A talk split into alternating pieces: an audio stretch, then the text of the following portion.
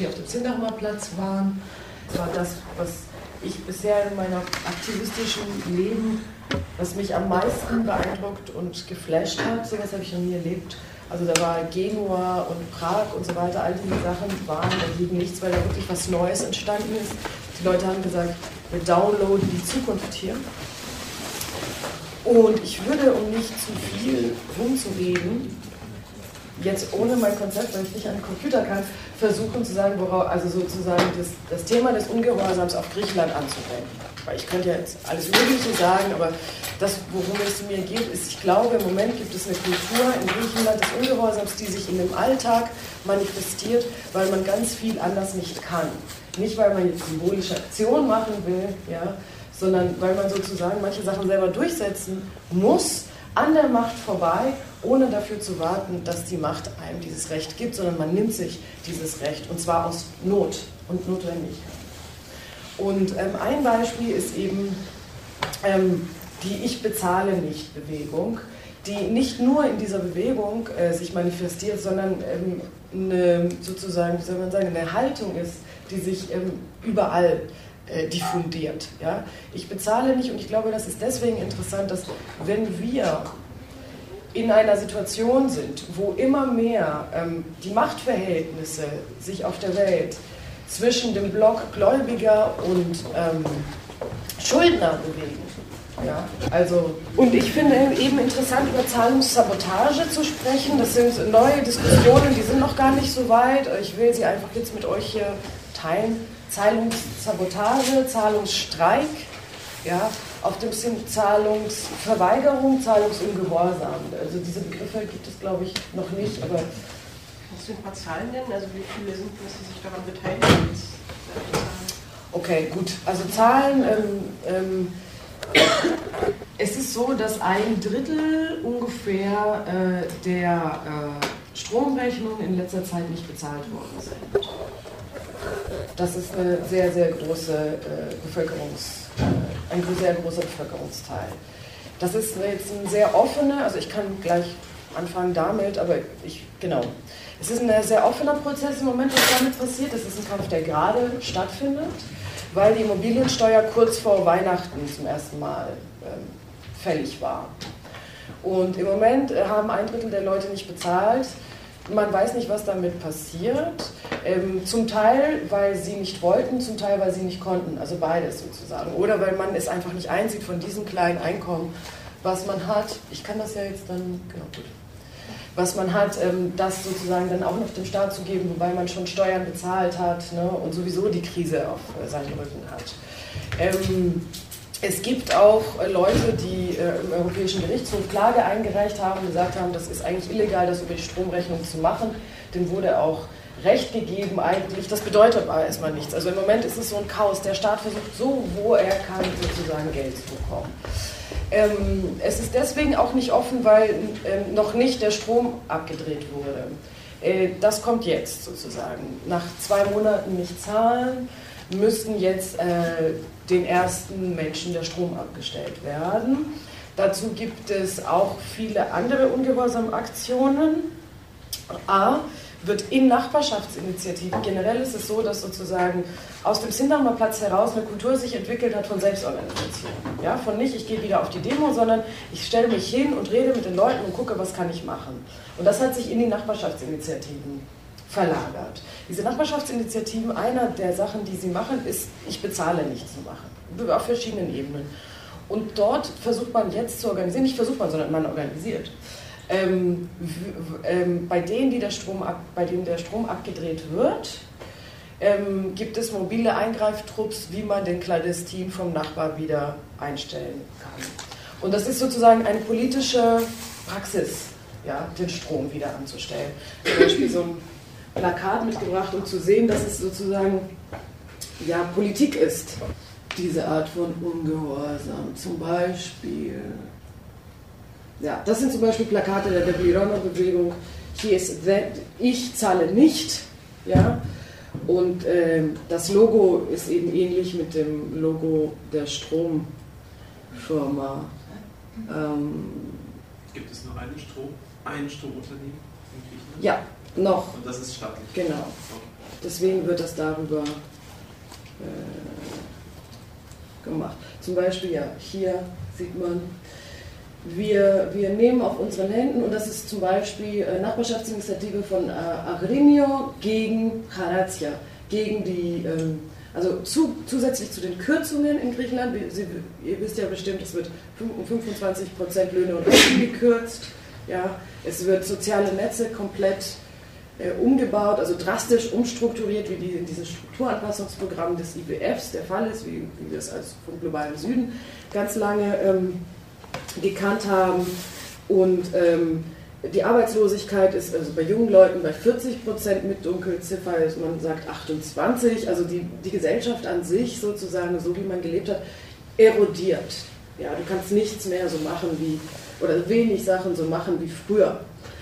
Und ähm, zusätzlich zu all diesen Kürzungen und zu all diesen Auflösungserscheinungen von das, was mal irgendwie Staat war, ähm, kommen jetzt diese Steuern dazu. Also sozusagen, es ist dann nochmal so, es wird da drauf werden noch Steuern aufgehoben und die heißen Karazia, also sozusagen, wenn, äh, genau. Und es gibt viele Nachbarschaftsinitiativen äh, gegen diese Steuer.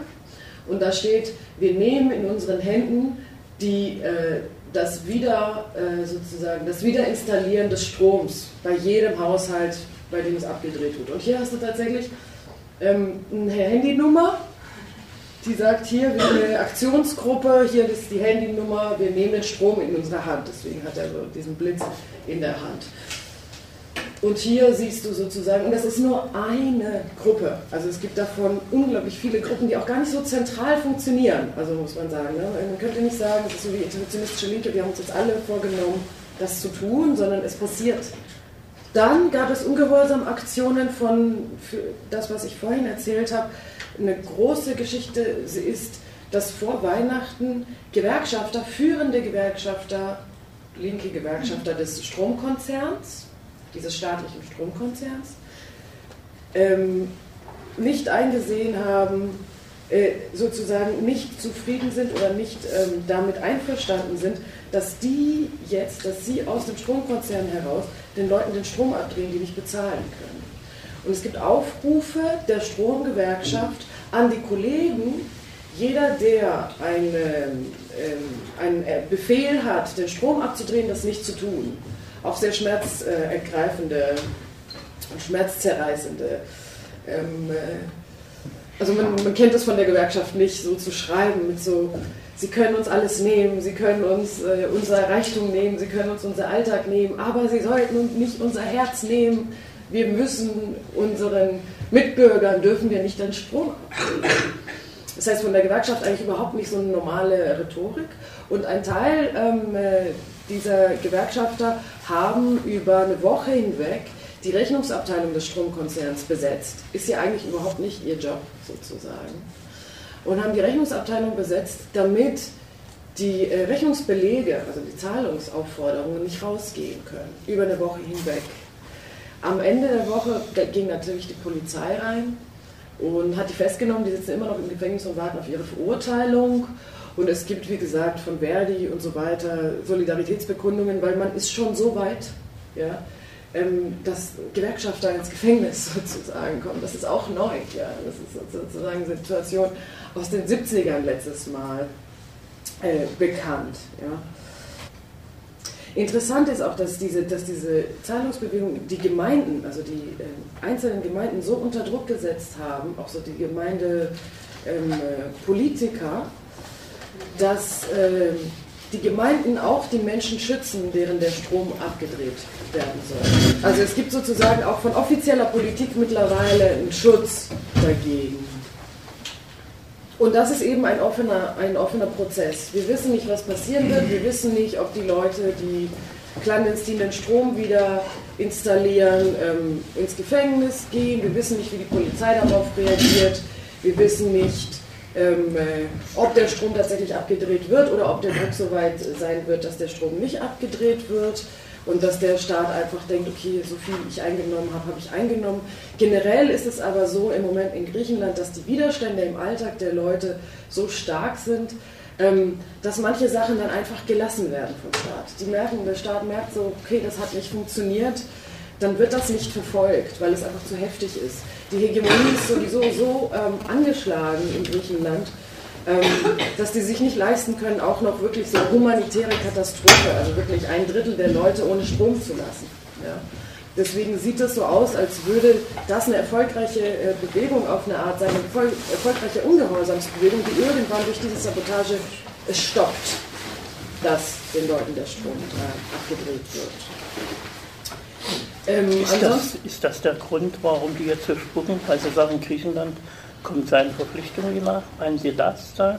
in Nachrichten so? Genau, Hat also, so nie ähm, genau gesagt, was es ist? Genau, ich finde interessant, äh, dieser Punkt ist ein Punkt, den kann man nicht in Zahlen ähm, äh, äh, und den kann man auch nicht genau erklären.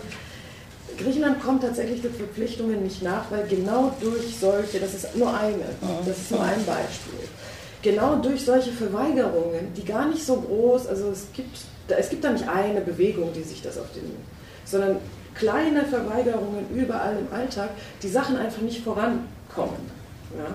Also zum Beispiel die Finanzangestellten weigern sich, einige Steuern, äh, also so die, die, die arbeiten dann einfach langsamer ja? und sind dann vergessen, nochmal ein Telefonat zu machen und so. Und irgendwie läuft das Ganze nicht. Das ist bei den Privatisierungen genauso. Schon längst müsste privatisiert worden hm. sein. Und irgendwie, wenn wenn die ähm, Angestellten des Wirtschaftsministeriums zum Beispiel das Wirtschaftsministerium besetzen, ja, das ist ja das letzte Mal, als die Troika äh, Mitte November nach Griechenland gekommen ist, sollte sie im Wirtschaftsministerium tragen, tagen. Und an dem Tag hatten einfach die Angestellten des Wirtschaftsministeriums das Wirtschaftsministerium besetzt.